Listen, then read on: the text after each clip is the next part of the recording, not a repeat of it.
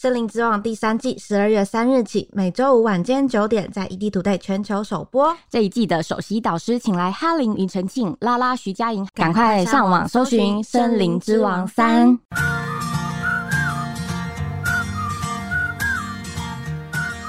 Today is my day，大家好，我们是八年级生，我是哈妹，我是空白。记得订阅我们八年级生的 Podcast，然后在各大平台都可以收听哦。还有在 IG 搜寻我们的账号八 T H G I D 一点 EDtoday。上上集呢，我们呢，我和空吧就聊到很多关于结婚啊、生子这些我们这个年龄现阶段不得不面对的一些问题。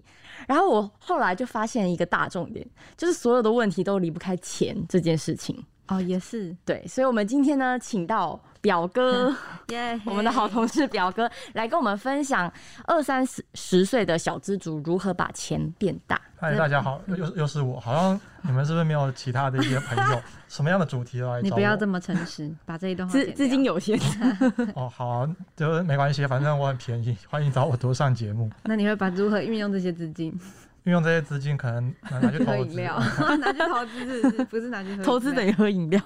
哦哦，你说你们上一次在聊那个，呃，因为结婚生子的事嘛，对，那然后因为需要很大笔钱，所以他才不得不面对那个资金的难题。没错，就现在现在八七八年级生的躺平族，躺平族，那其实现在这一集就可以教大家怎么花钱就好了。真的不要不要，我们家我们家大家站起来好吗？为了以后有幸福美满的生活，多少还是要学习如何把钱变大。你你也不一定是要为了结婚生，只是为了自己也可以啊。对，为了不要当下流老人。哎，这不是我们说的，住在那个公园里面，嗯，有点可怜。但我其实我比较想要，呃，因为你们刚刚说二三十岁的这一个族群嘛，可能刚毕业或者是工作了一阵子，但可能看自己的户头，觉得薪水成长，应该说存款的成长没有到很快。呃，你们可以稍微分享一下自己大概的状况，就是理财的状况，还有过去对投资的一些心态是什么，就是比较好给你们建议。就是没有在关注这一块哦。嗯，我目前的话啦，我目前有。分成几块，像我我一般是比较不会有记账的这个习惯，但是我会比如说有一部分的钱拿去呃放在股票，那股票就是 靠爸一主，我爸负责帮我操盘，然后有一部分呢是储蓄险，就是那种外币的储蓄险，然后我还有一部分就是活存这样。这样应该是稍微单纯的吧，然后哦，当然就是还有一些里里扣扣有的没的保险啊什么的。其实好像跟我自己一开始的经验也类似。你看，我们都在新闻业嘛，我以前其实最不喜欢、最没有兴趣的就是财经类的新闻。然后小时候我自己是一个很喜欢看报纸，我几乎每一版都会看。除了财经？对，除了财经。那 那一张那一张纸直接丢掉。我可以从 A 开始，就是从社会啊、政治啊，就一一直看下去。影剧你也会看？对，影剧。哎，我影剧最好看了。我只看影剧之类的新闻拿，体育啊。那些我也都会看，但就是财经。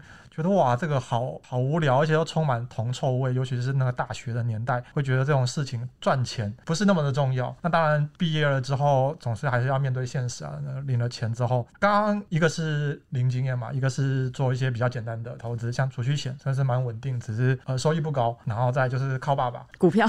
那既然有靠爸爸，为什么会还会想要全钱全部交给爸爸？好像也是一种方法。哦，很不错啊。专家的话，其其实其实我我还蛮满意，我觉得不是 啊，可是还是会担心啊，还是有很多就是听众朋友们可能会有这样的疑问，而且万一爸爸以后老了怎么办？总不能一一辈子依靠爸爸，对不对？发现爸爸钱更多，就是用多，没有还是还是发现爸爸操盘，然后就钱都赔光光。哦，不会不会不会，目前都很不错。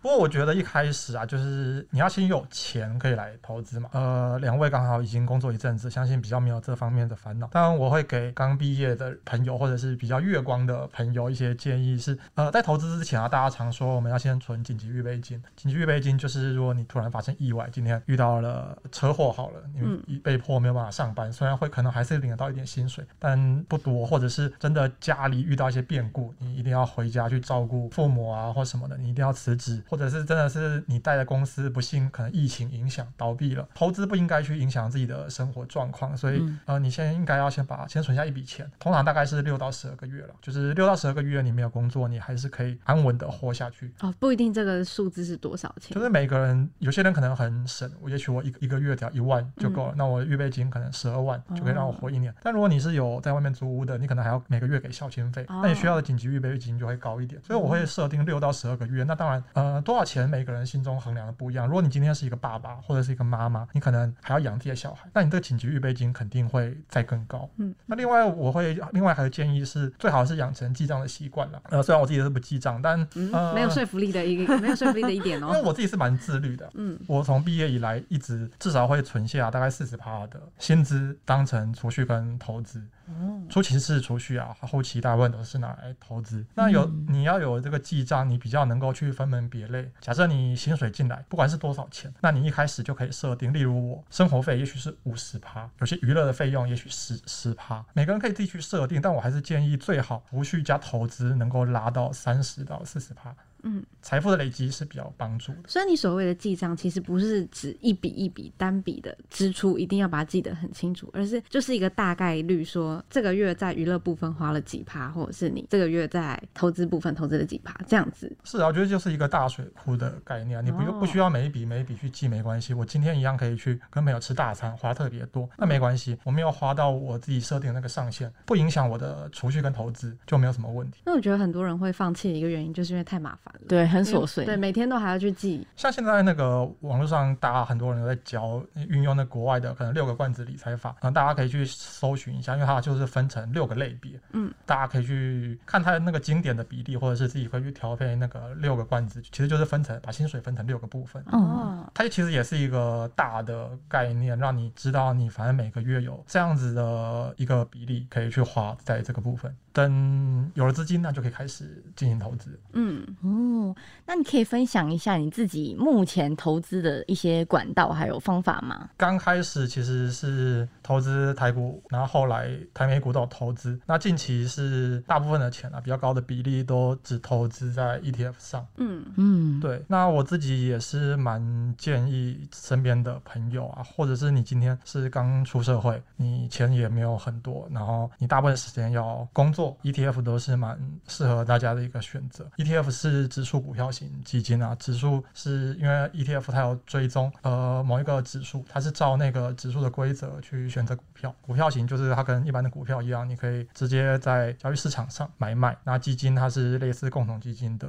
管理。呃，其实特色基本上就是因为呃一档 ETF 它持有一篮子的股票，你不会把所有的风险都压在一只上面。嗯，而且它因为是跟随着呃指数的编制规则，那每一档指数它都有一些自己的逻辑，但基本上都是会自动的去汰弱留强，嗯，它会把经营不好的、不符合它这个指数的成分股就会剔除。淘汰。嗯对，呃，你买了基本上。不太需要去担心它会倒闭或什么，嗯因为表现不好的公司它就会自己换掉。哦，因为我听说过哈妹曾经小时候有哦买过基金，然哦，后对，钱就全部都飞光光了。ETF 是基金，但又跟基金不太一样，因为传统的基金目的啊，最大的目的其实是要去战胜那个市场平均的绩效。你把你的钱交给专业的经理人去经营，那可能是一个经理人，甚至很多是一个团队，那他们可能会去操纵非常多的股票，他们会持续的进出，而，去买买股，他们当然希望能够绩效越好，越来越好。嗯，代价是你要付出比较高昂的费用给那些经理人，因为你要养他们。但对经理人来说，其实绩效好坏对他们并没有到非常直接的影响。就钱他照收。他抽成是抽那个基金对固定的比例，啊，所以如果遇到那种两光或不努力的，就是 就是会赔光，这样吗？是这个意思吗？呃，要到赔光应该也不是那么容易。可是那那你可以，那他们可以先分享一下自己被赔光的故事。哦，，没有，我们反正我们那是我蛮小的，然后我们全家人就是你愿意就是多少钱，然后我们到时候就是如果有投报的话，然后再以比例就是回收这样。那那时候呢，我就是因为年纪还小，然后我就拿出了就是我储存已久的八千块，那时候的八千块对我来讲意义非凡，然后我就也我就很期待着就是有可能就是上万的报酬可以回收，就殊不知呢，就是过了很长一段时间，反正最后我们就是钱都没有了，然后一家人的都没有了。就是我们那时候投投过去的都没有了，然后他就是有在说我们要不要再投钱这样，那我们当然是不想再理后来因为我爸自己也有研究股票，然后就是就决定说自己来就好，就不需要再依靠就是别人去，因为他们其实他们也不止投股票吧，还有投各式各样的东西。反正我也不知道是遇到很两光的，还是那时候真的经济不景气，还是怎么样。反正要说要两光，真的也太两光了吧？是全部都赔掉的话，其实我不知道呃来龙去脉的细节是什么，但是我只记得这件事情就是我的八千块没了。哦哦，，应该是不太会到赔光啊，因为基金还是有自己的净值，它赔钱的话，你去赎回还是可以得到。你虽然有赔钱，但是还是可以赎回部分。嗯那另外就是也因为我不太知道这详细的经过，嗯那也许也许那个时候景气不好，因为基金发行的数量真的是非常非常多，你很难，除非你真的了解那个基金经理人，但其实也会换。那你有时候没有办法去控制那个经理人，他要怎么决定呃投资的走向？也许他很厉害，你就可以赚到很多钱；然后他不厉害，那你就会赔钱。呃，ETF 比较不一样，它跟传统基金比较不一样的是，因为指数的规则是写好的，嗯呃，基金经理人就照那个规则，他并不会我喜欢哪一档我就买哪一档，不那我是。有那我有个问题，那是一开始已经设计好的，那我有个问题，既然 ETF 保证会让你有所收益的话，那没有没有保证，没有保证哦，，没有保证，对，所以等于是你要买的话也要看嘛。要看就是看你相不相信那个指数的逻辑，嗯基本上，因为它撇除了比较少人为的操控，嗯你就是看它这个选股的方式适不适合你。例如现在规模最大的元大台湾五十这一档 ETF，它追踪的是台湾五十指数。那台湾五十指数基本上啦，就是大概就是选台湾市值最大的前五十家公司。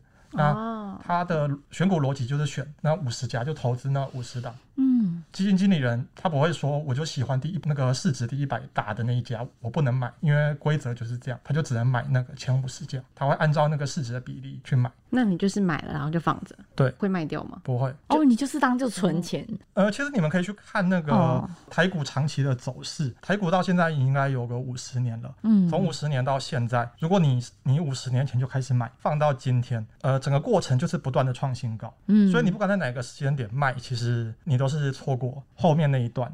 哦，那我如果看得懂哦台股的话，我就自己去操作，就不用爸爸啦。所以我推荐你 ETF 有一个方式是，呃，其实美国有去做过类似的调查，就是绝大多数啊，八九成以长期来看，大概九成的基金经理人都没有办法去战胜股市平均的绩效。嗯，哦，那有一种 ETF 就是买整个大盘，它一次可以买非常多的股票。像美国来说，它可能一次有一档一次就买了四五千只股票，它一次把大型股、中型股、小型股全部都买下来。这样子你可以确保你这个 ETF 的绩效大概会等于你这个国家的呃市场的绩效，也就是只要这国家经济持续成长，你就可以持续的赚到钱。嗯，你也不用看得懂，你就买，我就持有我 就买就对了。当然你，你你如果不看好这个国家，你就不用相信它。哦，对啊，像今天你可以买的是那种一次包含全世界的股票，一次包含整个美国的，包含整个日本、整个中国、整个台湾的，嗯，就看你觉得你自己比较青睐哪个市场、哪一个国家的经济走势。但以人类的经济成长来说，就像我刚刚说的，台股这五十年就是不断创新高的过程。嗯其实你可以也可以想象，五十年前的经济跟现在差非常多，台湾经济绝对比五十年前好很多。嗯，所以股市就是不断创新高，那美国当然也是。嗯，哎、那我很好奇哦，你现在这样啊，你有去计算过，就是比如说你平均每个月或者是每年这样，你大概会有增加的收益吗？增加的收益，因为其实这几年是大多头啊，所以我觉得现在讲起来不一定会那么准。嗯，就算我你只是在定期定额买 ETF，那你得到的收入也不差。定期定额其实我我以前大部分都是单笔单笔买啊，但是后来实在是有时候没有办法克服，就是会忘记。对啊，或者是觉得好像可以等再跌哦一点点再买有。时候会有时候你可能只是为了那零点五块一块钱，就在想要等个几天好了，然后它又涨上去，涨上去你就觉得哦，那我再等一下。对我再。等一下好了，然后你就干脆就就没有买到。嗯，那定期定额也是我等一下会讲的，我会会建议大家，因为它可以撇除这些人性的困扰，嗯，反正你就持续的扣款，持续的买。呃，我定期定额 ETF 好像两年半吧，两年多，嗯，报酬率三十几趴了。哦，这样算很高哎、但因为这几年我说的是台股特别好的时候，哦，所以哦，呃，大家有心理准备，以台股长期的绩效来看，一年顶多十了不起就是十趴，哦，就是市场平均的差不。多。有些人也是，就是以如果跑短线，也是以就是差不多十趴，觉得就 OK 了。但这个其实对短线来说，他可能会觉得这样赚很慢，因为这是一年。哦，对啦，一定会那个对但对，这个是我觉得适合大家的是，因为它不太需要动脑，也不需不需要任何的诀窍，而且它的你就那个买了扣款，买了放着。而且像以很多人工作性质，例如我们这种媒体，也根本没有办法时没有时间去看盘，或者是对啊，因为其实很上班时间。都这个年纪的年轻人都是社畜，相信台股开盘 九点到一点半的时候，除非你中午时间有办法下个单之类的，不然你很长时间就要跑厕所。如果你当然选股很厉害，绝对推荐是靠自己挑呃适合的股票，那绝对是可以赚到更高的报酬。例如你你当初能够选到航海王。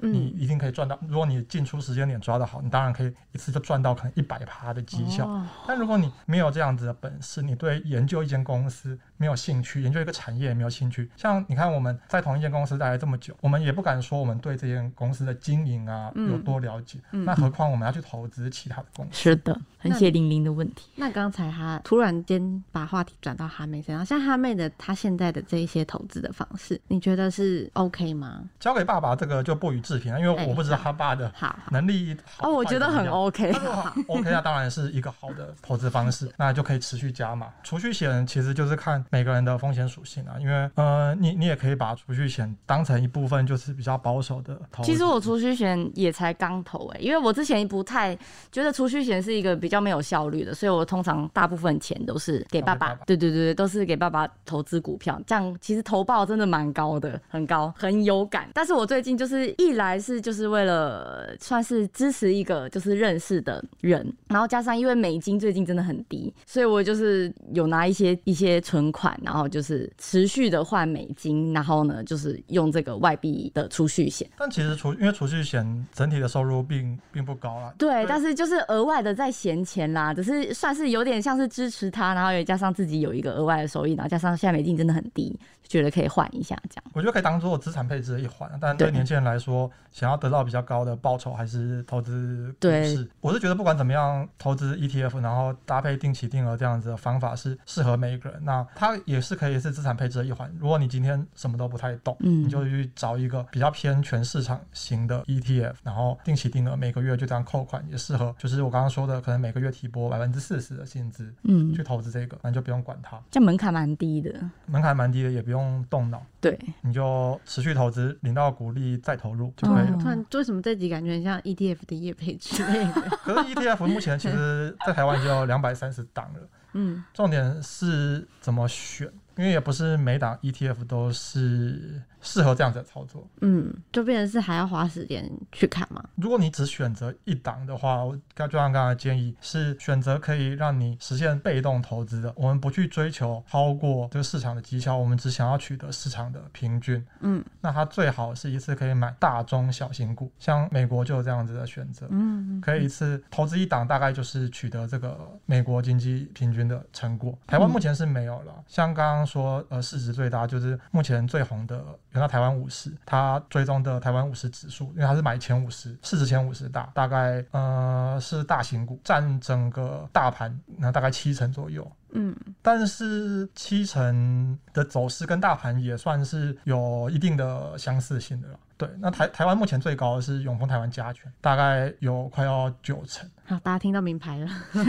也也不也不是这样说，因为台湾最相最相似的就就五档嘛，刚刚说的元大台湾五十、富邦台五十这两档都是追踪台湾五十指数，嗯。然后富邦摩台跟元大 MSCI 台湾都是追踪那个啊 MSCI 台湾的这个指数，占大盘的比例又高一点，大概七十八趴。那最高的是永丰台湾加权，那大概八十八趴。那我是觉得可以从这五档里面去挑，会比较接近台股平均的绩效。哦，嗯，想要问问表哥有没有曾经亏损，就是比较八卦面的问题，或是后悔的一些投资的经历，或是身边周遭的友人，就是有发生过比较悲剧的事情吗？呃，后悔，如果我自己的话，因为呃，我应该是刚开始玩呃操作股票那几年，因为一开始是家人的可能推荐我一两本书，然后都是教一些存股啊，都是投资一些比较保守的标的，那我当然也是觉得比较符合自己的个性，嗯所以就以那个高值利率的标的当目标。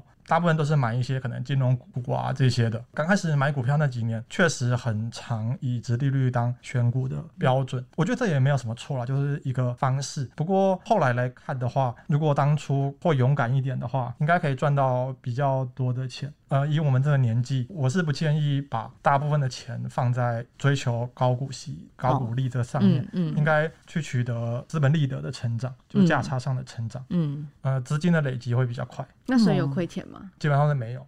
就以他保守型的感觉，应该不太会，其实会。也很难。啊啊，以他这种比较相对保守的玩法的话，嗯，所以其实你现在建议给大家都是一些比较保守的做法。对啊，因为我我我刚刚讲的，我觉得是简单好复制。